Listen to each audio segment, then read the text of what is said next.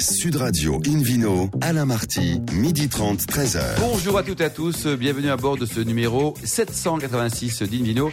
Depuis la création de l'émission en 2004, vous le savez, nous sommes en public et délocalisés au restaurant Baravin Nicolas à Paris au 31 Place de la Madeleine. Je rappelle que vous écoutez Invino Sud Radio et Sud Radio dans la capitale sur 999 99.9 et on peut se retrouver tous ensemble sur notre page Facebook Invino. Aujourd'hui un menu qui prêche comme d'habitude la consommation très modérée et responsable avec le meilleur du vignoble italien, le Bordeaux Testing 2018, le trio vin, sulfite et santé et le Vino Quiz pour gagner des cadeaux en jouant sur invinoradio.fm. À mes côtés pour en parler, un quatuor chic et choc, Hélène Pio, Philippe Forbach, David Cobol et le docteur Michel Chaste. Bonjour à tous les quatre. Bonjour. Bonjour. Alors pour commencer cette émission, euh, Vidéo Sud Radio retrouve Hélène Pio, journaliste justement au magazine Régal. Et en grâce à vous, on part à, à Chablis euh, découvrir un- un- une belle enseigne, hein, la Chablisienne, avec un garçon génial. Il s'appelle Damien Leclerc. Et c'est le patron de la Chablisienne. Bonjour Damien. Bonjour Alain. Hélène, Bonjour. c'est à vous. Mais c'est que non seulement nous recevons Damien Leclerc de la Chablisienne, mais nous recevons, s'il vous plaît, le producteur français de l'année 2018. Eh oui. Et Waouh, oui, car euh, effectivement, la, Ch- la- la Chablisienne, bravo, on peut applaudir Bravo. en Ah effet. ouais, ah ouais, ouais, ouais. Bravo. La, la Chablisienne a été désignée producteur français de l'année 2018 euh, lors d'un- d'un concours très sérieux. Alors j'espère que David Cobold ne m'en voudra pas quand je vais dire l'International Wine and Spirit Competition à Londres au mois Pas de mal, novembre. David, non? Elle parle très bien espagnol, hein? Elle a largement progressé. hein En clair, l'un des plus importants, des plus sérieux concours viticoles au monde, l'un des plus anciens aussi, il date de 1969. Et c'est donc la Chablisienne, la cave que vous dirigez, Damien Leclerc, euh, qui a eu euh, ce prix du, du producteur français de l'année 2018. Mais pourquoi? Eh bien, sans doute le résultat d'un travail de longue haleine engagé par les vignerons, bien évidemment, mais aussi toutes les équipes. Euh, c'est vrai que pour nous, c'était quelque chose d'important, surtout 2018. hein, on sort d'une période un petit peu compliquée Oui. avec des petites récoltes. Et je peux vous assurer que, que ce trophée, cette victoire, eh bien, c'est un grand moment de bonheur et de, et de partage pour, euh, bah, pour toutes les équipes de la Chablisienne, pour les vignerons et pour tous ceux qui ont contribué effectivement à ce succès. C'est un concours important. Et c'est vrai que pour nous, c'était euh, cla- clairement un, un très très grand moment. Je pense que ça, ça renforce. J'espère que ça va casser l'idée que, beaucoup trop de gens euh, tiennent encore que les caves coopératives sont incapables de faire des grands vins. Ah oui, c'est ridicule. hein. Parce Ridicule. que ce qui est totalement absurde. Il y en a d'excellentes caves, David, dans toutes les régions françaises. hein. Et oui. Absolument, on, les défend souvent ici parce qu'il y, a- il y a vraiment euh, des, des choses formidables.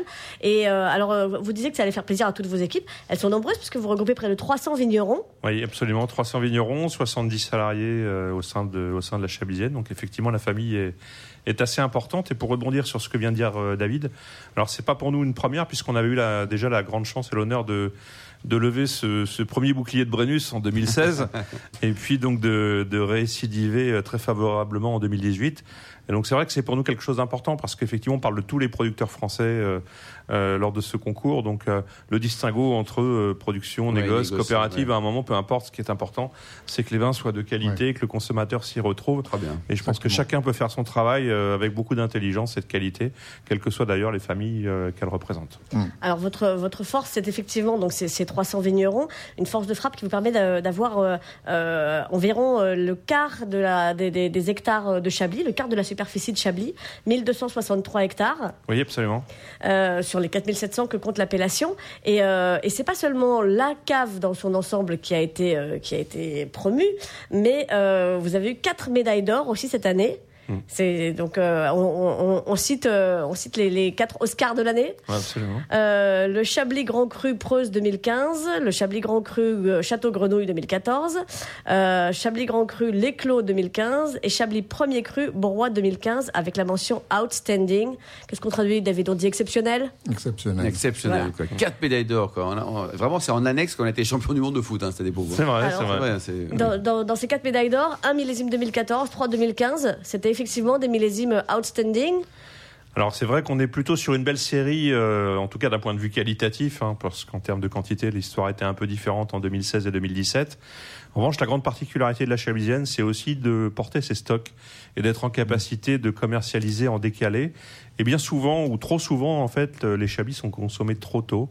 Et ce potentiel de garde et justement de d'évolution très favorable des de vins. combien de temps, Damien? C'est-à-dire que vous dites, voilà, là, vous commercialisez quoi Le millésime de l'an passé, il y a deux ans, c'est ça? En fait, non, sur les grands crus, aujourd'hui, on est plutôt sur le 2016, 2015, 2015, 2015, seulement.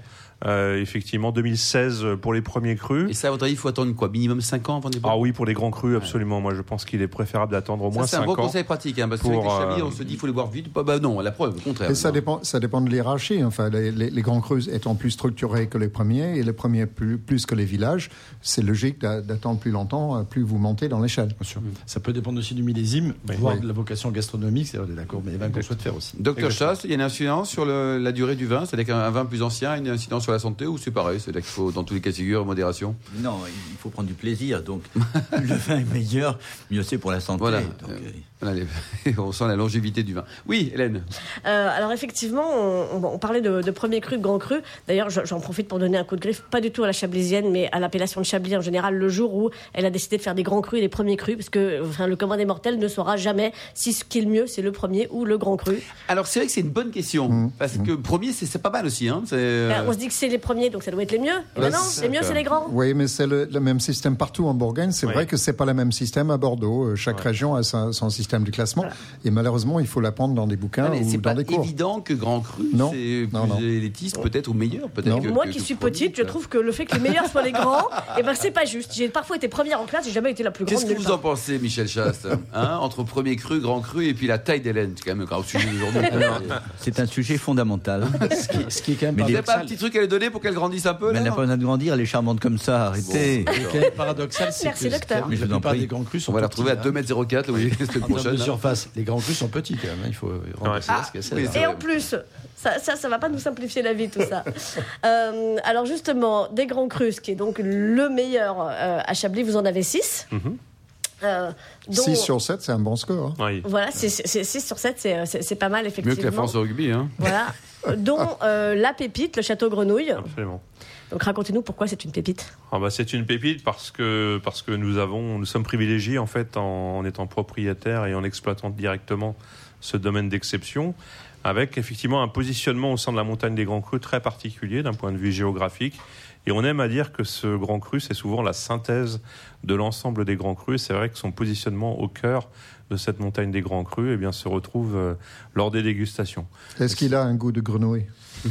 Il semblerait pour certains... d'un Anglais, euh, non, mais- Froggy.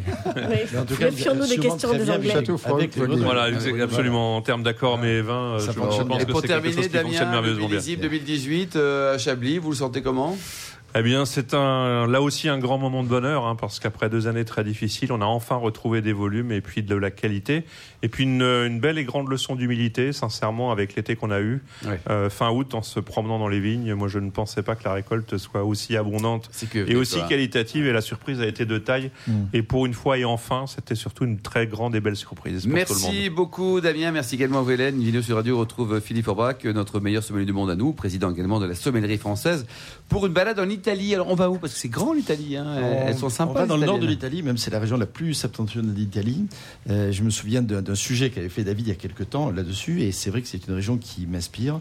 J'étais en Italie il n'y a pas très longtemps et j'ai redécouvert notamment les blancs de cette région, même Mm. si euh, on produit essentiellement c'est rouges. Ça s'appelle le Sud Tyrol.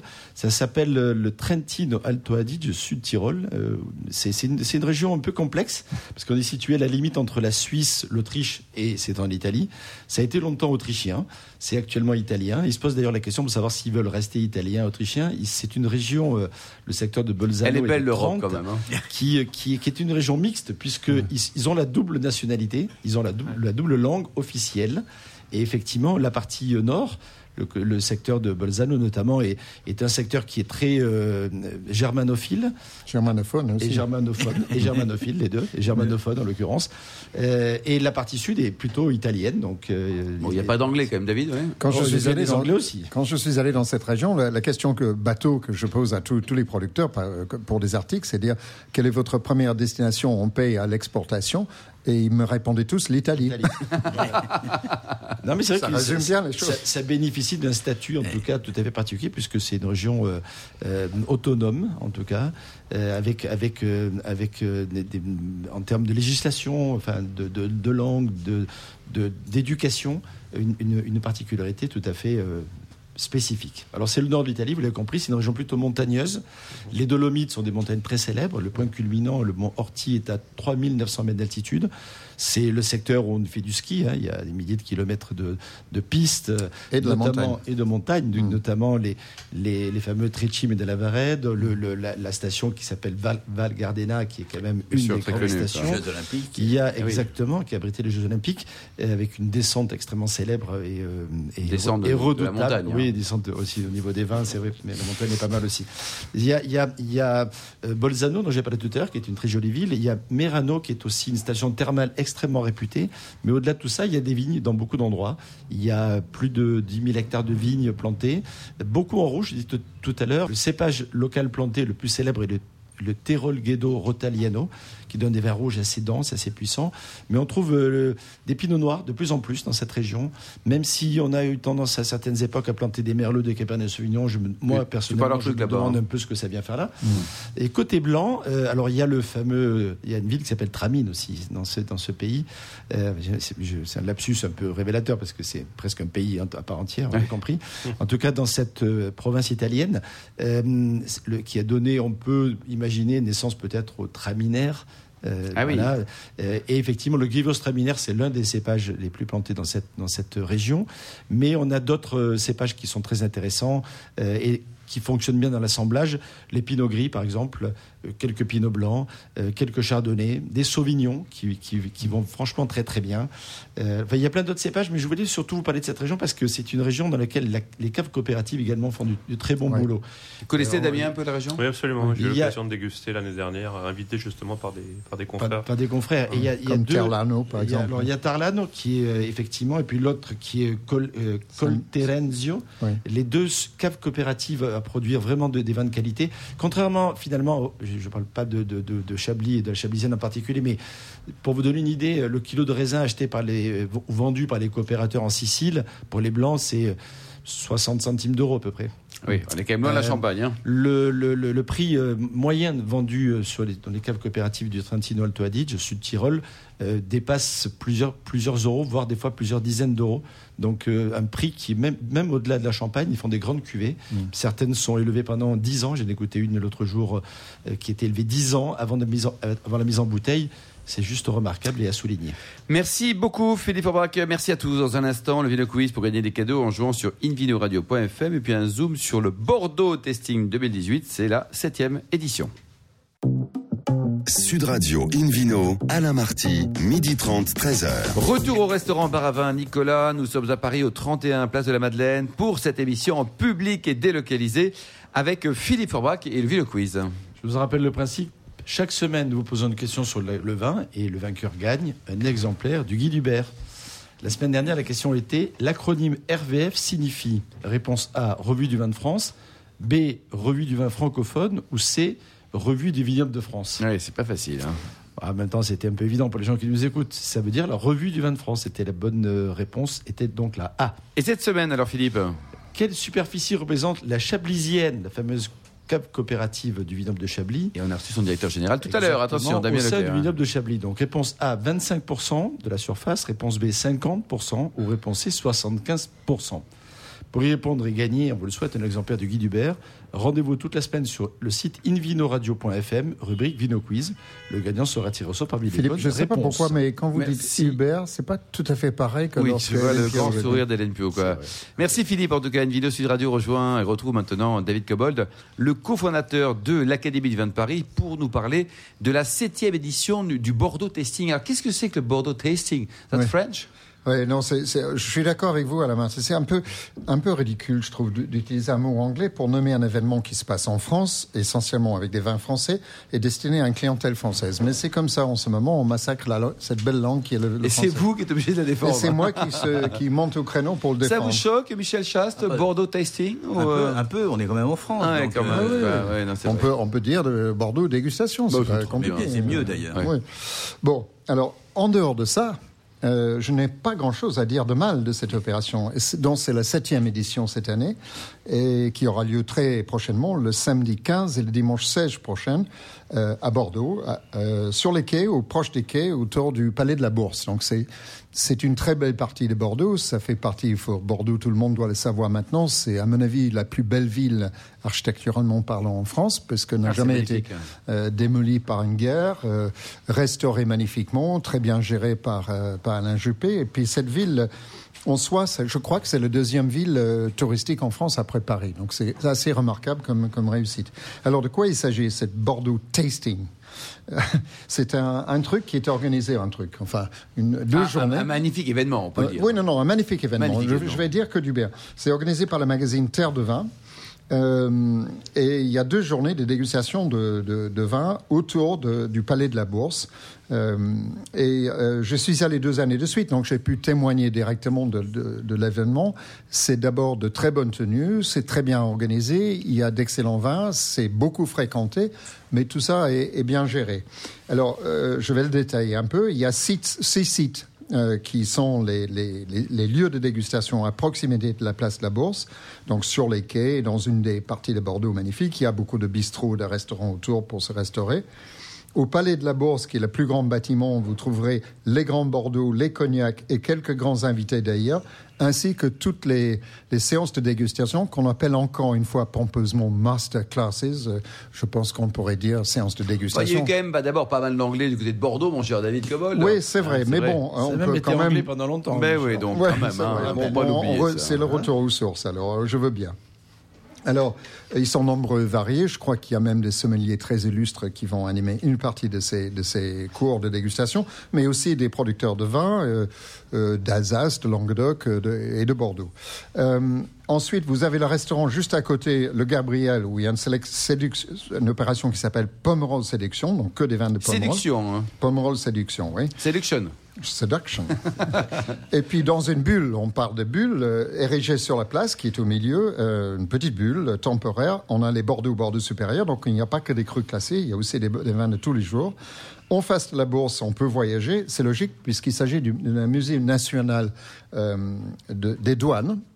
Euh, et quand il y a douane, euh, il y a étrangers. hein. donc il y a les vins étrangers dans le musée des, des douanes. Donc il y aura des vins de Chili, Elle a d'Argentine. trouvé cette liaison quand même. Ouais, hein. non, non, mais- Et quand tu as douane, il n'y a pas de plaisir. Hein. Et puis un peu en arrière, vous avez autre chose. Vous avez euh, l'espace Saint-Rémy, qui est un ancien lieu religieux très belle, euh, avec des, hum, des ogives, des voûtées, des champagnes. Et puis une maison d'Arnezon. Ça, c'est une nouveauté. Je ne le connais pas, cette maison. Ça doit pas être très loin. L'espace des vins bio. Alors, la question qui doit vous brûler les lèvres, combien ça coûte tout ça? Parce Exactement. C'est ouvert au public, hein, je, vous, je vous le rassure. Alors, vu le nombre de vins et la qualité qui est proposée, je trouve que c'est assez raisonnable. Alors, le prix de la passe, alors la passe au sens, euh, vous, vous passez, hein, vous entrez, hein, ça s'appelle une passe. hein. Le, le passe ou la Le passe passe, Le passe. passe. Le je pense, David. C'est le prix pardon, du le pass, pass. messieurs, dames. On va appeler Rodolphe Partel, Radolphe, l'excellent patron de Terre de Vin, pour lui expliquer qu'il y, a- Vous- vous qu'il y voyez- a un changement au programme. Vous voyez les limitations de mon français, de ma maîtrise de la langue. Ah non, non, on Non, voit non, plutôt vos, vos fréquentations, David. Non, la langue, ça va, David, La langue, apparemment. ça vous va Bon, alors, le prix du pass pour, pour samedi, c'est de 27 euros et 23 pour dimanche. Et si vous rajoutez 2 euros chaque fois, donc 29 et 25, vous aurez une prime, un abonnement pour un an au magazine Terre de Vin. Donc c'est plutôt une bonne affaire. Il faut y aller, c'est un très bon Il magazine. faut y aller. vraiment, Alors, bravo. si vous optez pour les deux journées, parce qu'il y a beaucoup de choses à voir et à déguster, Le double pass, euh, avec modération bien sûr, le double pass. euh, et là, vous avez l'abonnement y compris pour 39 euros. Tout ça achetable sur le site Terre des Vins. allez, il faut y aller, David. hein. Donc moi, je conseille à tout le monde d'y aller. Euh, il y avait beaucoup de monde, beaucoup de jeunes, et les jeunes très curieux, très intéressés, très attentifs et, euh, et, et crachants. Euh, donc c'était bien. Ça, ça se Crachant, donnait très bien. Oui, oui. de- il- Bel événement. il, il rejetait le vin. Quoi. Ils rejetaient les vins parce qu'il faut, parce que quand il y a beaucoup de vins à goûter, on ne peut pas les, les boire. Merci beaucoup, David. On écoute une vidéo Sud Radio d'ailleurs à Bordeaux sur 106.00. On retrouve maintenant Michel Chaste, docteur et auteur à succès. Euh, D'ailleurs, le dernier livre, Michel, vous vous rappelez le titre Il était édité chez Flammarion, il est sorti il y a un an. Je me soigne en mangeant, le remède est dans l'assiette. Oh, ça, ça donne envie. Ça. Alors aujourd'hui, hein. vous nous parlez d'un d'un trio qui est assez étonnant le vin, les sulfites et la santé. C'est parti, Michel.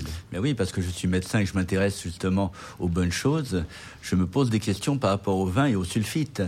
D'abord, que sont les sulfites? Ben, Ce sont des additifs alimentaires de synthèse qui sont dérivés du soufre et qui servent à la fois de conservateurs en augmentant la durée de conservation des aliments.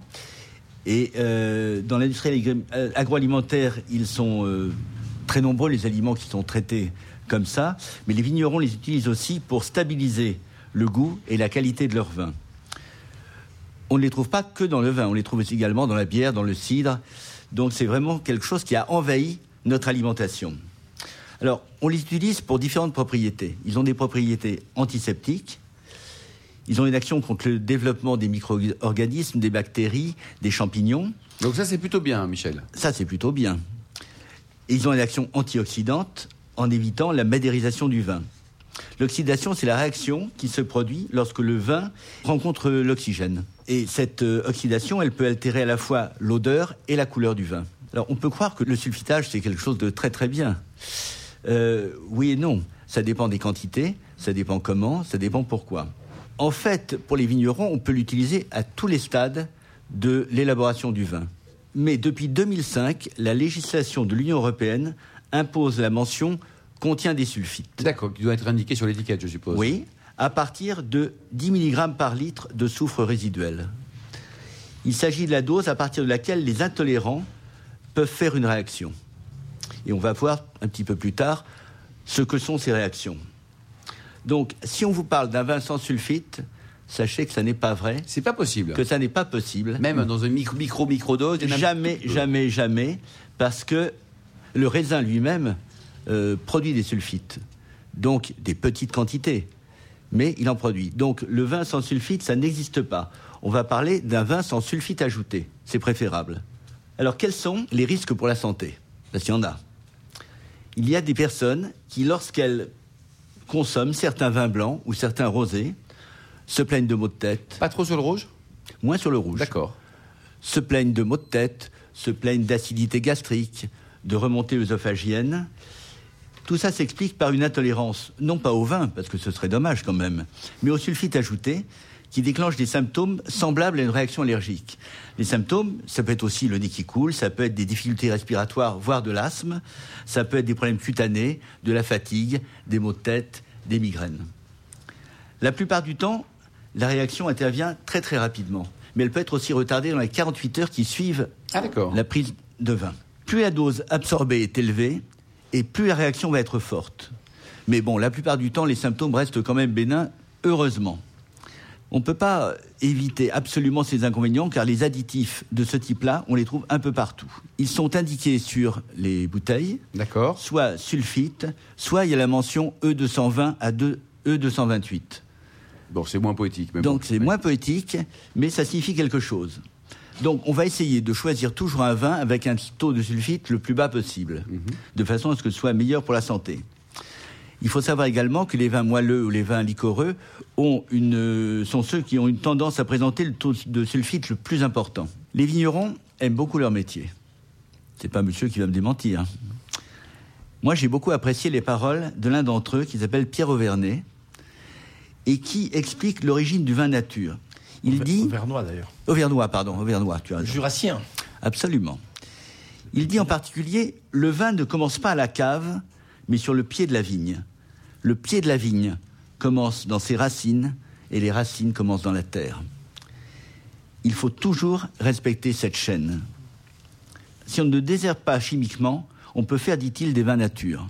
Par contre, si au contraire on désherbe chimiquement, l'ajout de soufre est absolument obligatoire. Il faut respecter la terre. Toujours, toujours. Dans la culture conventionnelle des vignes, on utilise des engrais, on utilise des herbicides, on utilise des pesticides qui contiennent des composés soufrés que l'on sentira dans le vin très très vite. Au contraire, dans la culture bio, le cahier des charges auxquels sont soumis les vignerons interdisent l'usage des engrais, des produits phytosanitaires et des produits chimiques. Mais pas, mais pas du soufre. Mais pas du, soufre, Michel, pour conclure, une dernière petite phrase sur ce sujet-là Lorsqu'on est malade avec un médicament, euh, on prend le médicament, ça va mieux. Mais je pense qu'il vaut mieux être en bonne santé et ne pas prendre de médicaments. Merci beaucoup Michel Chaste, merci également à vous Hélène Pio, Philippe Aubrac et David Cobold. Fin de ce numéro d'Invino Sud Radio. Pour en savoir plus, rendez-vous sur sudradio.fr, sur invinoradio.fm ou sur notre page Facebook Invino. On se retrouve demain, demain 12h30 précise pour une nouvelle émission. Toujours en public et délocalisé, nous serons au restaurant Baravin Nicolas à Paris, au 31 Place de la Madeleine. On parlera de plein de choses, notamment de The Château en Champagne. Nous composerons des accords originaux avec du foie gras en terrine. On parlera aussi de cépages. Et on ira encore direction la Corse pour célébrer les 50 ans de l'appellation patrimoniaux. D'ici là, excellent déjeuner. Écoutez bien, réécoutez les propos du docteur Chast, restez fidèles à Sud Radio et surtout n'oubliez pas, respectez la plus grande démodération.